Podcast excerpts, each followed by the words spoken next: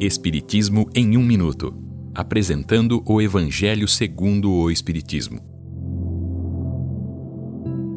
Capítulo 8. Bem-aventurados os puros de coração, deixai vir a mim as criancinhas. Quando o espírito se aproxima da reencarnação, vai perdendo gradualmente a consciência de si mesmo. Fica durante um certo período em uma espécie de sono e todas as suas faculdades permanecem adormecidas.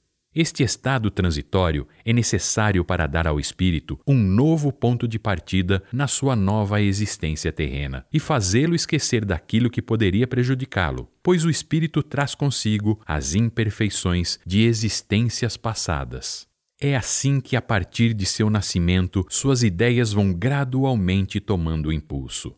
Durante a infância, seus instintos se encontram ainda adormecidos. Neste período, o espírito fica mais maleável, tornando mais fácil a tarefa dos pais de ajudá-lo a progredir.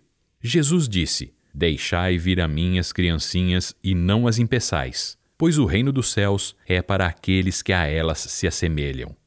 Nesta passagem contida no Evangelho de Marcos, Jesus compara a inocência da criança sem nenhuma maldade aos que são puros de coração. E aqueles que têm o coração puro são simples e humildes.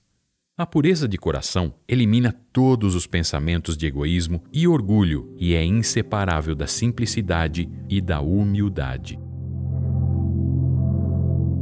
Esta é uma livre interpretação. Livro consultado: O Evangelho segundo o Espiritismo de Allan Kardec, edição 3, em francês.